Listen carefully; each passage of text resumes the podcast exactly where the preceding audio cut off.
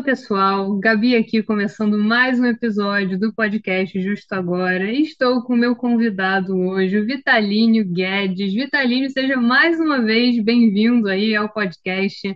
É um prazer recebê-lo novamente. O meu convidado aí, já passou aqui pelo Justo Agora para falar de mediação. E hoje vamos trazer um tema mais inovador, digamos, né? Tudo bem? Como você está hoje? Agradeço aí essa participação. Olá, pessoal, tudo bem? Vitalino aqui. E é um prazer voltar no justo agora, no podcast aí da Gabi, e para trabalhar um tema que também eu gosto muito e é bastante inovador, como a Gabi falou, e também, né, coisas que a gente tem que pensar dentro do direito, né, que são coisas que são de fora do direito, mas que a gente precisa conversar também. E no caso, vou antecipar aqui, Gabi, um pouquinho de inteligência artificial, advocacia, os desafios que o advogado uh, precisa enfrentar nesta nova era. Não, esse tema, inclusive o Vitalínio escreveu sobre isso, né? A gente vai deixar aí a dissertação dele. É um tema muito, eu diria até fascinante mesmo, porque é o futuro, né? Isso aqui, é claro que a gente vai até especular daqui a pouco, é, daqui a alguns anos, talvez vocês estejam escutando esse podcast daqui a alguns anos, é, e se surpreendam com o que já existe por aí, né, em termos de inteligência artificial. E é claro que os desafios para a inteligência artificial, eles são sentidos no direito, né? Então, a gente vai pensar aqui, é claro, estamos falando, né, especificamente para advogados e no contexto do direito, é, os grandes desafios que envolvem esse tema. E o título aqui, né, sugerido, né, pelo Vitalino é Entificação do Advogado Robô, né? Então, é como entender isso, né? Como entender aí a relação entre a inteligência artificial e o direito. Né? Então vamos explorar bastante esse tema aqui ao longo do episódio. Mas antes, né, Vitalino, de prosseguirmos, vou te apresentar né, rapidamente, se vocês não conhecem o Vitalino. É, dei uma pausa aqui, escute um episódio de mediação, nós fizemos em parceria, inclusive, com a nossa colega Estela. É um beijo, Estela, né, que com certeza nos ouve agora também. Então, um episódio incrível sobre mediação, né? Vitalinho é mediador também, além de advogado, mediador. Então, é sem dúvida um episódio que vocês é, vão gostar muito. E além né, de advogado e cientista social, né, o Vitalino agora é recentemente aluno do curso de doutorado em Direito Civil da Universidade de Buenos Aires. Né? Então, recém aí é, começou a estudar e para o doutorado, é mestre em Direito pela Universidade Federal de Santa Maria, professor da Faculdade de Ciências Jurídicas da, é, de Santa Maria, então também professor, advogado, mediador, né, especialista em direito das famílias, mediação de conflitos, é, trabalha na, na Câmara de Mediação, né, na Modera, CEO né, da Câmara de Mediação, enfim, né, qualificações aqui não faltam para o Vitalínio, é, então um excelente profissional, né, e mais do que completo, é, para conversar com a gente, né, comigo, com vocês aí ouvintes, claro, sobre o tema. E aí, partindo, né, Vitalino, já para introdução ao tema, né, eu usei uma palavra aqui que talvez o ouvinte não conheça, né, o mesmo, é, você me explicou, né, como é que funciona isso, é dentro até da sua tese, né, do que você propôs, mas a introdução ao tema, né, o que, que é essa entificação do advogado robô e a relação entre direito e inteligência artificial? Né, então, eu queria que você conversasse um pouquinho comigo sobre o estado atual sobre o tema, né? E como você estudou isso e as conclusões é, que você conseguiu ali observar. É, no primeiro momento, o que, que seria essa entificação? Bom, Gabi, uh, esse termo, uh, eu sou um estudioso da, da linha hermenêutica do direito, da crítica hermenêutica do direito aí do Lene Streck, que é um professor conceituadíssimo aqui no Sul, né, e reconhecido nacionalmente, internacionalmente. E e ele vai estudar Heidegger, Gadamer, né, e fazer uma crítica a essa hermenêutica que eles fazem, né. E para conceber essa palavra, eu busquei na sua raiz, né, fui lá em Edmund Husserl, Heidegger, Gadamer, e no Heidegger fica mais explícito a questão do ser e do ente, né, o que que é isso, né, o que que é ser e ente, né. O ser é tu mesmo, e o ente é quando tu te entifica. O que, que é entificar, né? Entificar é estar fazendo algo que o ser faz. Então, a identificação do advogado robô, no caso, é ele começar a fazer as coisas igual ou muito semelhante ao que o advogado humano faz. Então, no momento em que ele se identifica, e aí eu parto desta pergunta, é até que ponto ele pode ser responsável pelos atos que ele mesmo produz, através de uma inteligência artificial forte, que é algo que a gente ainda não discute no Brasil. Né? A gente está tratando ainda muito de uma inteligência artificial fraca. Né? E aí a gente parte né, é, de uma ideia que a gente já tem na internet, de sistema de dados, onde tu coloca uma palavra-chave, tu já tem uma petição pronta, e tu já coloca lá uh, um termo específico, tu vai conversando com o robô, né, muitas vezes num 0800, e ele já vai te dando as respostas. E assim é dentro do direito. Né? Já tem advogados robôs no mundo. Né? Inclusive, essa semana, uh, ou na próxima, ao engano, uh, um robô lá nos Estados Unidos vai ser o primeiro a defender uma pessoa dentro de um caso judicial de verdade. Sim, eu vi essa então reportagem, acho que a gente podia até procurar e deixar, né, nas referências. Exato. E aí, a partir desse momento, a gente tem que ver que atos vão produzir essa atuação desse advogado robô.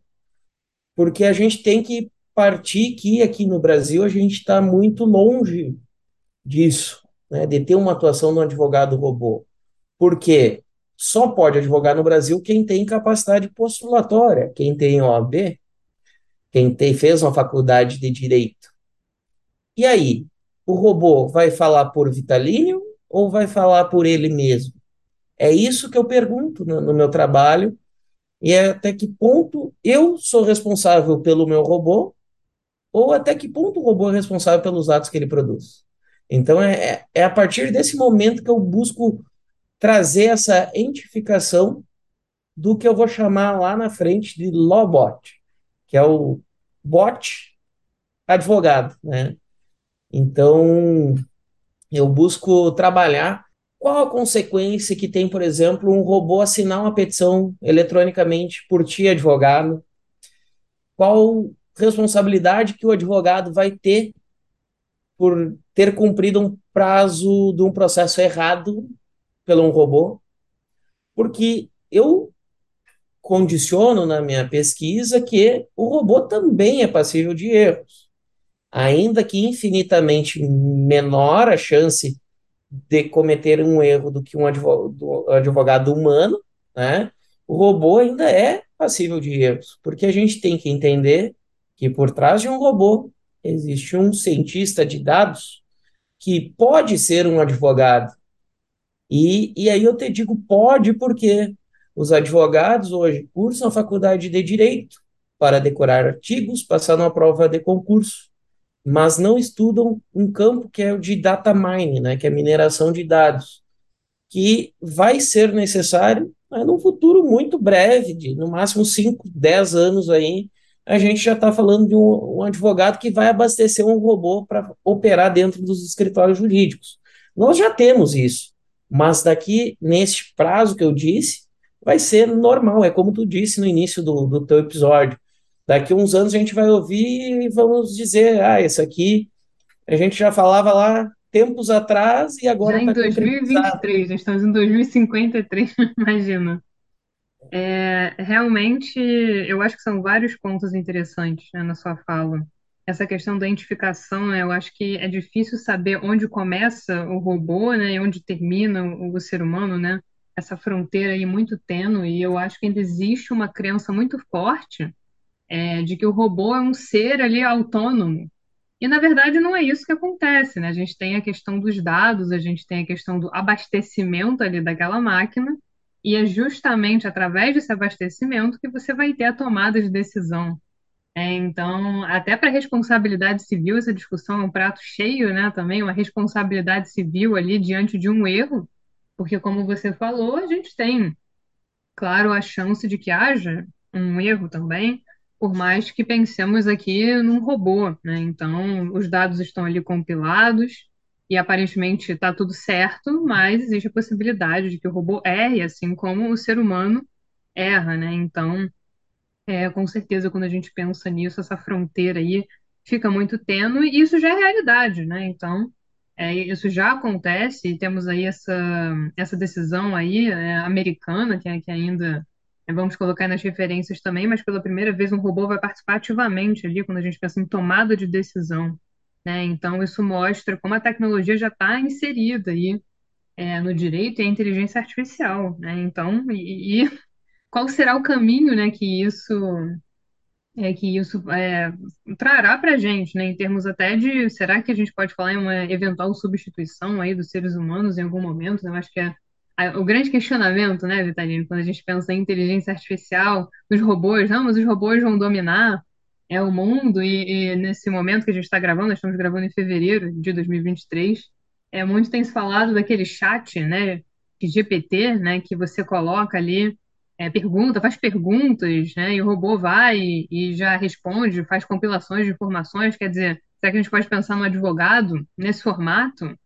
E outras polêmicas, né? Como você muito bem falou, é, o robô não fez o AB, né? O robô não, não frequentou a faculdade. Então, será que aqui no Brasil, como é que a gente vai receber esse tipo aí de estrutura? E eu queria que eu te perguntar, né? Eu acho que seria legal fazer essa, essa eh, diferenciação, porque você menciona a inteligência artificial fraca e forte, né? Será que você pode falar um pouquinho sobre isso? De repente, dar algum exemplo, né? Porque aqui a gente está pensando, é, até na classificação mesmo, para o pessoal entender, né? Claro. Ah, o que que acontece? É Uma inteligência artificial fraca é, é isso que a gente conhece, como tu acabou de falar. Esse chat, o GPT, ele é abastecido da inteligência artificial fraca, tá? Por quê? Ele parte de uma machine learning, ou seja, o aprendizado da máquina supervisionado, que é abastecido por um ser humano, tá? No momento em que ele começar a gerir esses dados por conta própria, o ser humano vai ter sido vencido, e aí passa a uma deep learning, que é uma inteligência artificial forte. né? O que, que é isso? O próprio robô vai trazer as respostas para os problemas das pessoas. E aí que eu questiono, né? Será que esta resposta que o robô vai dar substitui uma resposta humana que teve o contato cara a cara, que captou questões de afeto, emoção na pessoa? É isso que eu fico me perguntando, né? E aí, uh, a gente tem que partir de, um, de uma análise, né? E que o Yuval Harari traz no livro dele, 21 lições para o século 21, onde ele foi lá no buscar uh, o robô lá em 96 que a IBM criou, que jogava xadrez. Não sei se você já ouviu essa história aí, Gabi. Mas a IBM, a IBM criou o Deep Blue para jogar xadrez. Com inteligência artificial fraca, né, que é abastecida de algoritmos que repetem movimentos que o humano repete. E muito baseado no que o Alan Turing trouxe lá no jogo da imitação, logo pós-guerra mundial. Tá? Então, o que, que, que, que a IBM pegou? Bom, vamos trazer e imitar os movimentos da, do humano. E vamos fazer com que a máquina ganhe do ser humano, porque o ser humano hum, tem a capacidade de raciocínio um pouco mais devagar que a máquina. E aí, a IBM uh, convidou o campeão mundial de xadrez, o Gary Kasparov, para disputar um campeonato contra o Deep Blue. E, bom, o Gary jogou contra a máquina a primeira vez e perdeu. E aí, ele não convencido, porque era campeão mundial, ele foi lá e a máquina. Ele foi jogar de novo e a máquina perdeu dele. Por quê? É, isso no ano seguinte, porque a IBM atualizou né, com o jogo que foi feito contra o Gary e a máquina começou a imitar os movimentos dele também. E aí, com Olha só. isso, com isso, o Gary já sabia que movimentos a máquina tinha. E ele foi lá e mostrou movimentos diferentes do que ele tinha feito e venceu a máquina. Então, assim, é, é isso foi, só para tu ter uma ideia, né? É, foi em 2017 que, que ele venceu a máquina. O robô é lá de 96, ou seja, eles passaram quase aí 20 anos desenvolvendo esse robô para enfrentar o campeão mundial. E se discute ah, que o Gary teria trapaceado ou não, mas o fato é que dá para a gente confiar ainda na racionalidade humana. Que é isso que eu desafio os advogados dentro do meu trabalho uh, a propor para eles que façam coisas que o robô não faz. Que é nesse momento em que a gente vai vencer a máquina. É isso que, que, que a gente é, vai buscar lá no Richard Susskind, que é um escritor é, britânico, que escreveu Tomorrow Lawyers, que é Os Advogados do Amanhã, né, a tradução. Esse livro ainda não está traduzido para o português, ele tem disponível em espanhol e inglês. E ele diz que o advogado do futuro é aquele que vai ser capaz de conseguir atender o cliente cara a cara sem depender de um advogado para fazer por ele. Bom, e aí eu parto do seguinte, que a gente passa aí cinco anos dentro de uma faculdade de Direito aqui no Brasil, né? Pensemos num nível sulista, né? Não do norte mundial, em que a gente está muito atrasado. No norte, o pessoal já está estudando inteligência artificial, as máquinas dentro do direito. E aqui a gente está ainda decorando artigo, procurando modelos de peça, coisas que está muito ultrapassado. Hoje tem, já existe aqui no Brasil escritórios que adotam robôs advogados, né? É, que contrataram inclusive o filho do Deep Blue, que é o Watson da IBM, tá? É, compraram esse sistema dentro de um escritório no Nordeste do Brasil, e esse escritório tinha 5 mil profissionais, passou a ter 500. Eles ocupavam um prédio inteiro e passaram a ocupar dois ou três andares Nossa, de um prédio. Um corte abrupto, né? ou seja, porque porque eles viram que o robô faz infinitamente mais rápido o processo de seleção de peça para recurso, de questão de gestão de, de recursos humanos e financeiros, muito mais rápido que toda essa quantidade de gente.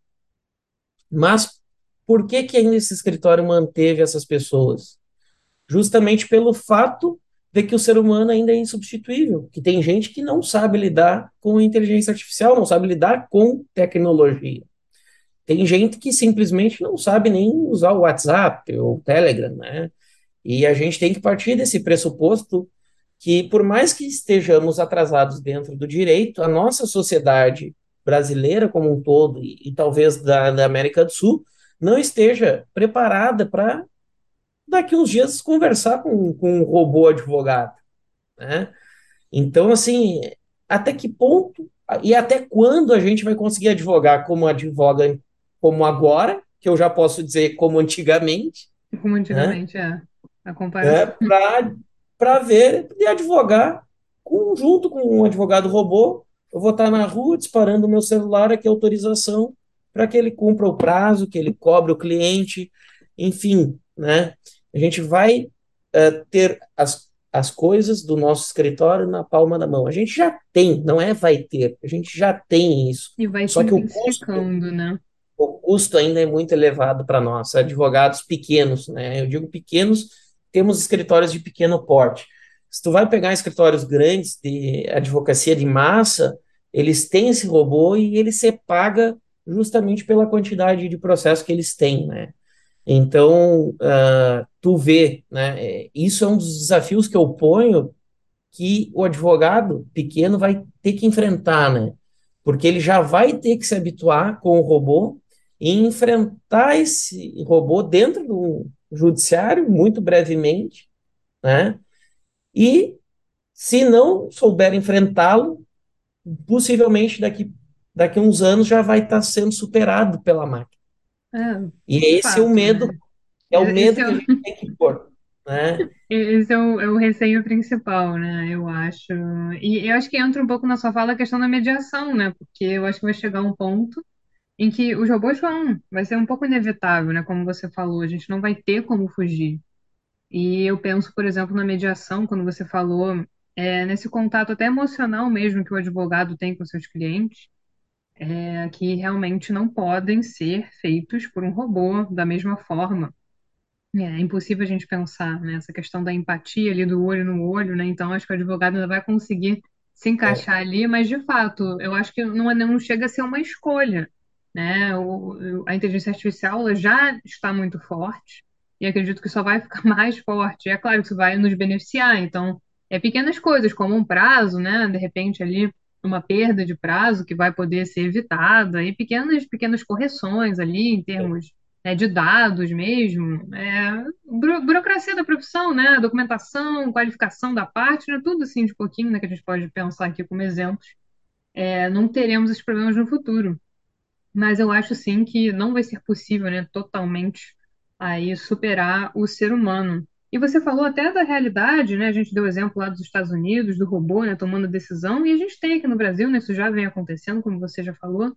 Mas a gente tem o sistema Vitor, né, do, do STF, né, do Supremo Tribunal Federal, para quem não conhece, aí só antes de a gente passar para os próximos, né, os problemas aqui, né, que a gente separou é, para conversar, já estamos falando um pouco deles, né? Mas só antes da gente passar para o próximo ponto, eu queria que você conversasse um pouquinho, né, é, com os ouvintes sobre esse sistema, né? Porque isso já existe, a gente não está especulando aqui, isso já faz parte, né, do, da nossa realidade, da realidade brasileira, e que estamos falando do STF, né? O Supremo Tribunal Federal.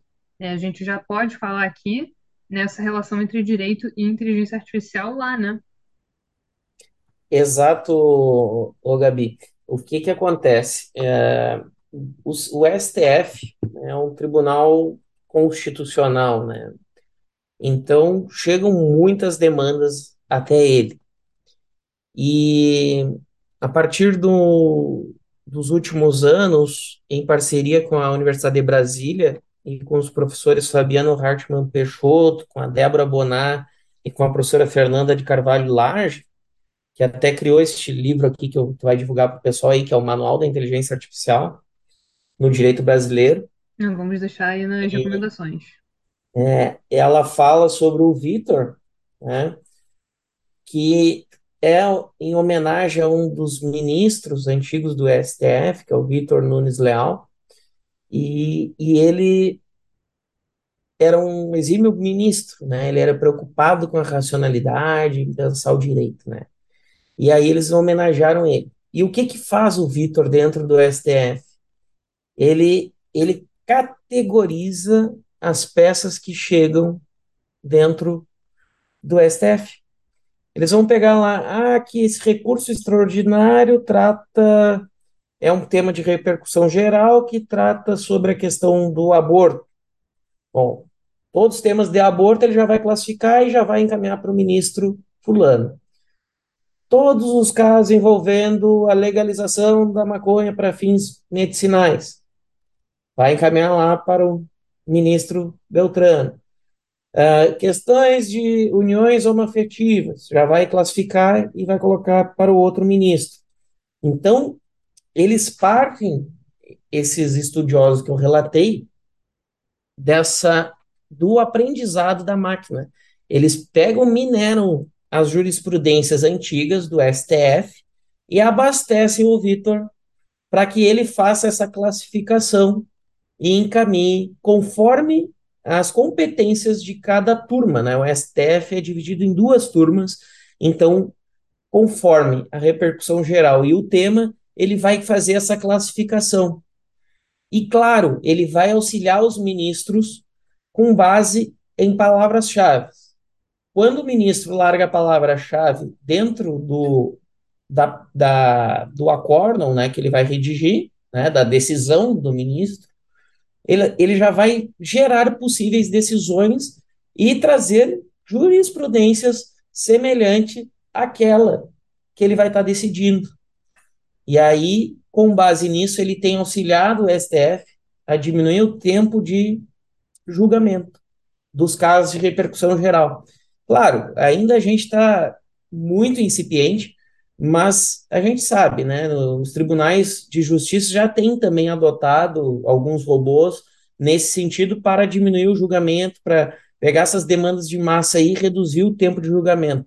Só que isso é algo que eu critico, né? Será que uh, pegando decisões muito semelhantes, feitas por um robô, ele vai estar tá dando a resposta adequada ao problema da pessoa?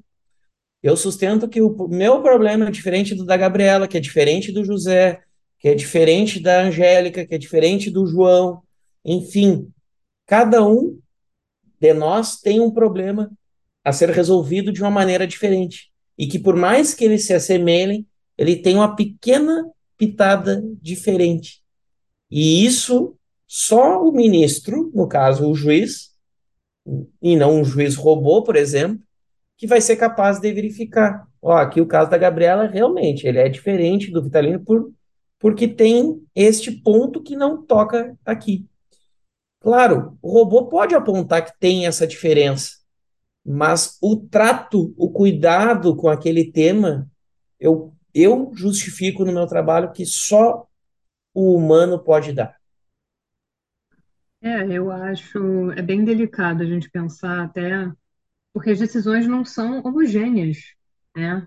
Tanto que os meus amigos eh, sempre brincam comigo, ah, tudo depende no direito, mas é um pouco assim, né? Porque a gente tem os casos concretos, é claro que a gente tem leis, nós temos os princípios, nós temos a jurisprudência, mas se de repente você pensa, né, você cogita que você vai ter uma máquina, você vai ter um robô ali em essência, que vai otimizar aquilo ali, que vai transformar os provimentos, né? Ali em uma, uma, uma produção mesmo, uma linha de produção. Né? Então, ah, você sabe que se você entra é, com a petição ABC, com a palavra-chave ABC, você vai ter o resultado tal. E será que o direito é isso? Né? Será que é sobre isso mesmo?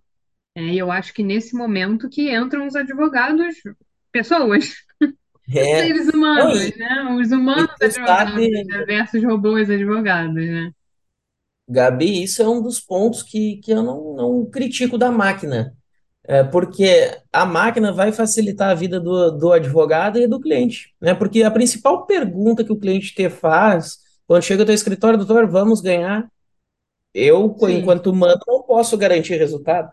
Tem que dizer exatamente. 50%. Pode dar, pode não dar. E tem que deixar bem claro de cara, né? É, que eu não sei o que passa na cabeça do juiz. Mas o robô pode me dar essa resposta e ele pode me ajudar. Ah, qual é seu problema, seu fulano? Ah, alimentos. Beleza. Vamos ver aqui. Ah, em Santa Maria temos duas varas de família. Bom, colocamos lá, selecionamos, selecionamos as duas. O que mais que o senhor precisa ver? Convivência com o filho? Beleza, vamos ver aqui. Tá. Ah, ah o que mais? Guarda. Vamos verificar aqui. Largamos essas três palavras-chave, o robô já vai vir com a resposta pronta e me dizer, ó, suas chances de êxito são X e Y.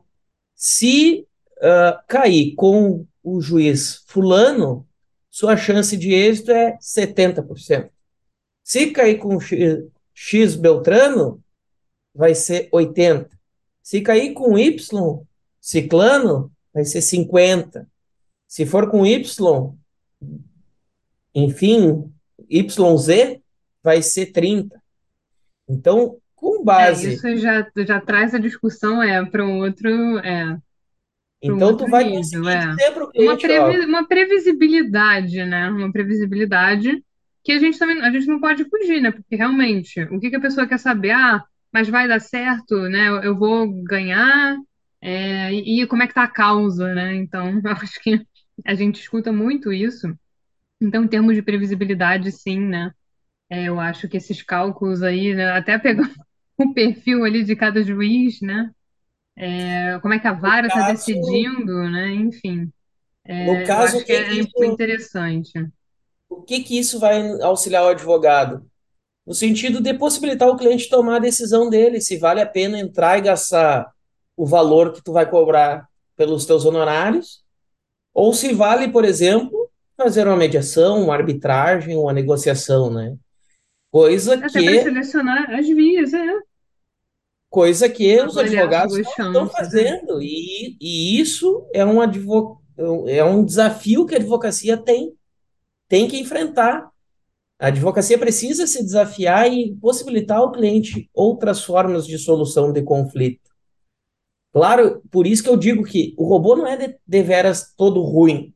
Ele Não, é é, bom. exatamente. A gente, é, por exemplo, o sistema Vitor é incrível, né? Vocês é, pen- pensar na quantidade, na, na demanda, né, do Supremo, aqui a gente dando de exemplo, né? Então, é, pensar nesse filtro aí, nos assuntos, é, análise de, de repercussão geral, quer dizer, é, que vai propiciar o julgamento daquele caso. Enfim, a gente tem, é, não estamos falando aqui que o robô é o vilão, né? A gente está trazendo mais o panorama dos desafios, né? É, do que, que a gente pode esperar, do que a gente já tem, a gente está se baseando no que nós já temos, mas também pensando no, no que está por vir.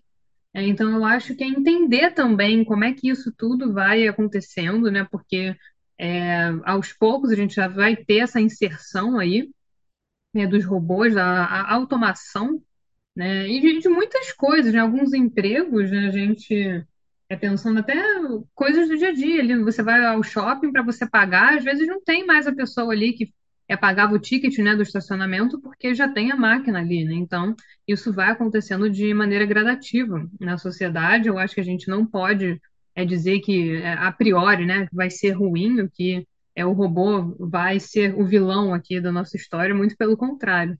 É, mas, né, entretanto, todavia, né, temos problemas, né, Vitalínio, em relação a isso. A gente já falou aqui de alguns. O primeiro, né, que a gente destacou aqui são as máquinas enviesadas, né? Então, eu acho que, como a gente, né, bem disse, a máquina ela é alimentada, né? Ela surge de algum lugar, ela não vem do nada, né? Não vem um robô ali decidir tudo pela gente porque ele sabe o que é o melhor. É muito pelo contrário né? Então a gente tem ali o problema das máquinas enviesadas. E o exemplo do xadrez que você deu, acho que ilustra perfeitamente isso. É porque pela forma ali que você alimenta a máquina e tudo, é, o ser humano superou a máquina, né? Podemos dizer assim, é, pela forma como os dados foram colocados ali. E algo que se questiona muito também, né? A capacidade de que os robôs, né, de fato, pensem, aí bota, né, muitas aspas, né, pensem como os seres humanos, que produzam pensamentos e, portanto, é, decidam ali é, os custos para a implantação, né, de um sistema aí de inteligência artificial também, é, acredito que o, custo é um desafio, é muito grande, até porque, como você disse, nós temos, né, empresas, grandes escritórios, mas também temos é, os advogados de escritórios menores, é, autônomos, e que também vão ter que se adaptar a isso, né, de alguma forma. E eu acho que o ponto principal aqui, que a gente estuda muito na faculdade também, é a questão da interpretação, né, do texto jurídico é, quando a gente pensa em hermenêutica, né, atribuição de sentido, é, é um pouco difícil, né, a gente imaginar que um robô, pelo menos no primeiro momento, a gente está falando aqui, né, hoje, né, de hoje em dia, mas pensando na atribuição ali de sentido do, do texto jurídico, porque a atividade hermenêutica ali de interpretação é muito importante, e algumas sutilezas ali, né, de repente, alguma palavra, é, que, enfim, eu acredito que a gente possa ter problemas em relação a isso.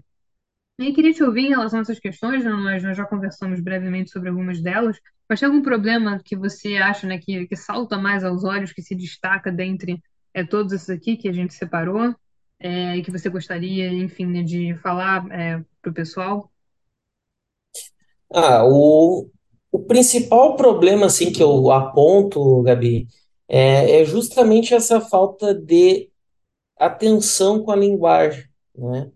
É, não falta de atenção da linguagem a qual o robô já tem, aquele já foi abastecido pelos cientistas de dados, os advogados especialistas em dados.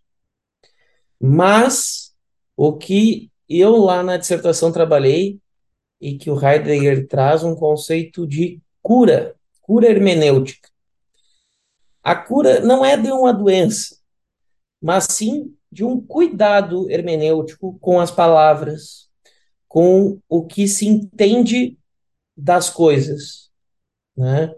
Será que o robô é capaz de entender igual, igualzinho ao que o ser humano que viu com seus próprios olhos e vai ter uma mesma decisão igual?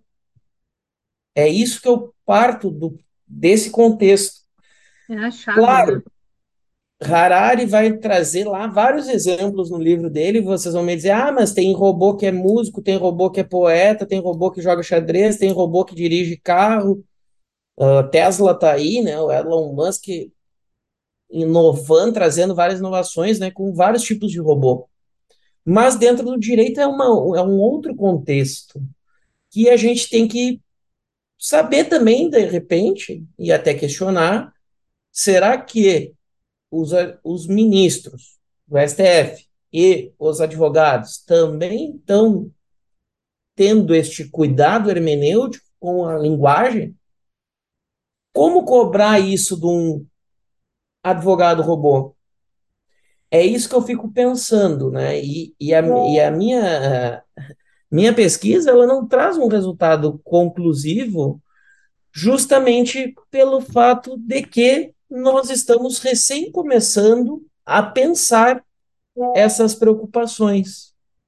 E aí eu te digo, o que que faz uh, a máquina, né, a ter um cuidado maior do que, o, do que o ser humano? É preciso, então, que o ser humano use de toda a sua racionalidade para abastecer a máquina. Porque a máquina ela vai imitar a inteligência humana. É isso que a inteligência artificial faz. Ela é capaz de imitar a inteligência humana. Só que a gente precisa verificar que o ser humano será que ele tem sido racional? Porque o que, que a gente visualiza, né? E, e não criticando quem quem os advogados modernos aí estão usando as redes sociais para disseminar o seu conteúdo. Mas tem vários robôs que ajudam eles patrocinando alguns conteúdos, gerando conteúdos repetitivos. O próprio Canva já está usando a inteligência artificial que te entrega pronto o conteúdo. Então, Sim, é surreal, né? Para pensar. Então, assim, é, eu, não, eu não concluí no trabalho com a pergunta, com uma resposta, mas sim com várias perguntas. E eu acho que toda pesquisa ela precisa trazer perguntas e questionamentos e deixar inquieto quem lê o teu trabalho, justamente no intuito de ir a fundo e pesquisar mais sobre o tema.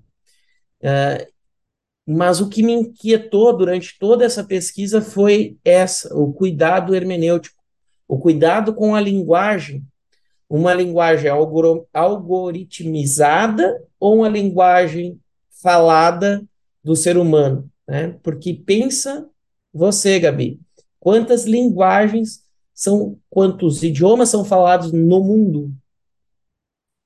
Né? Então a gente tem que. É um desafio imenso, né? E aí a gente tem que pensar o que aquela pessoa quis dizer com aquilo naquele momento. E tem todo um contexto, uma humanização, né, que a gente pode colocar versus aí a robotização.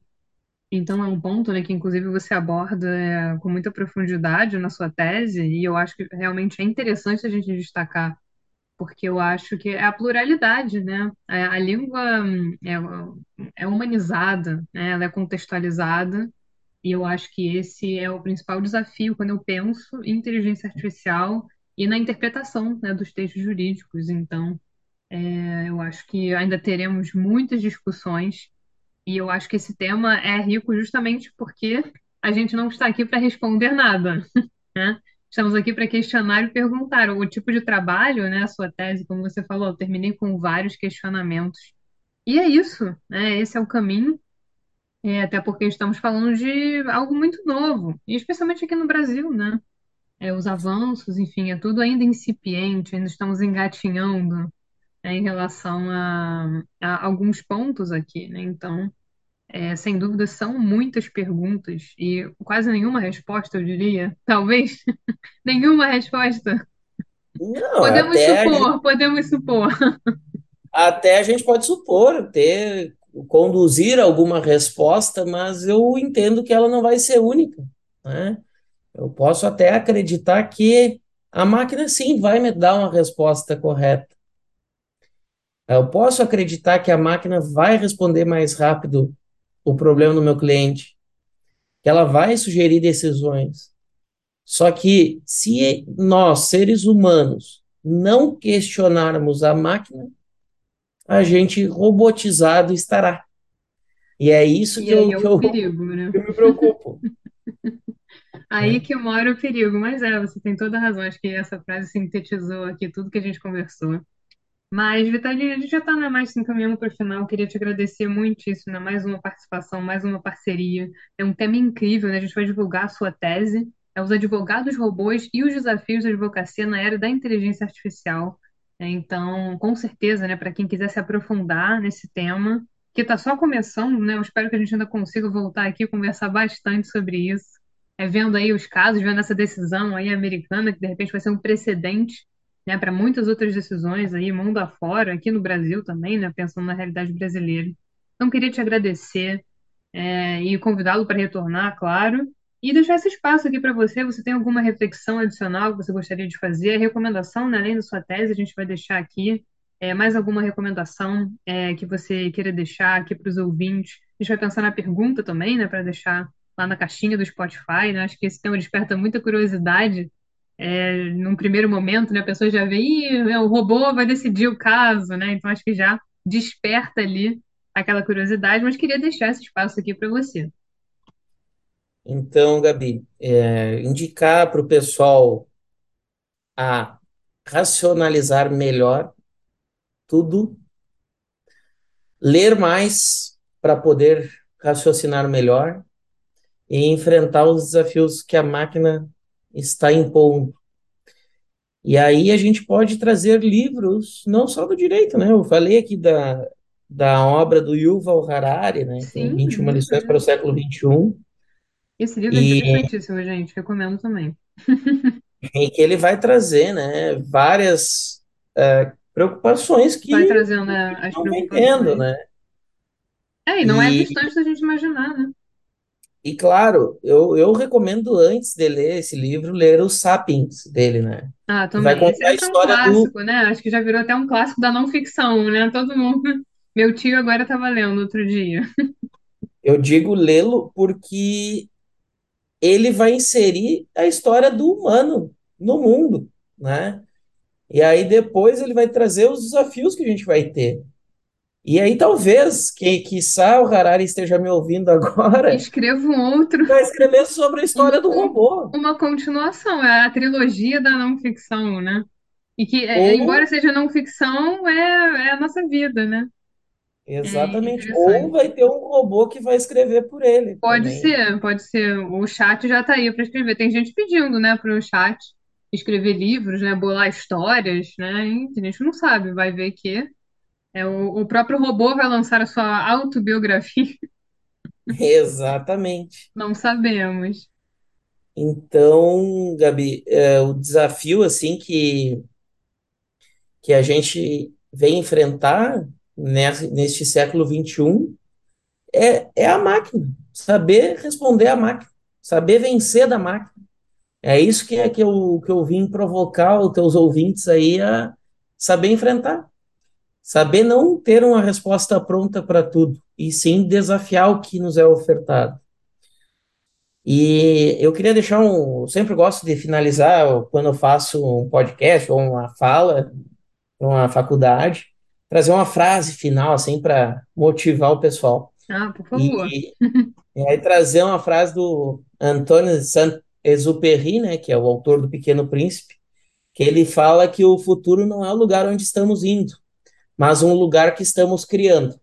O caminho para ele não é encontrado, mas construído, e o ato de fazê-lo muda tanto o realizador quanto o destino.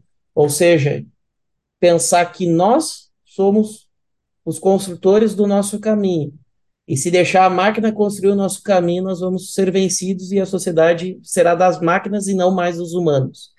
É isso que eu queria deixar essa reflexão e espero com certeza aí voltar futuramente aí para a gente abordar, se não esse tema ou outro, né? Como tu disse mesmo, estou começando agora a minha jornada no doutorado da, da Universidade de Buenos Aires e tenho muito a trazer para ti das experiências é, que eu vivenciei lá e vou vivenciar ainda e dos contatos que a gente faz, né?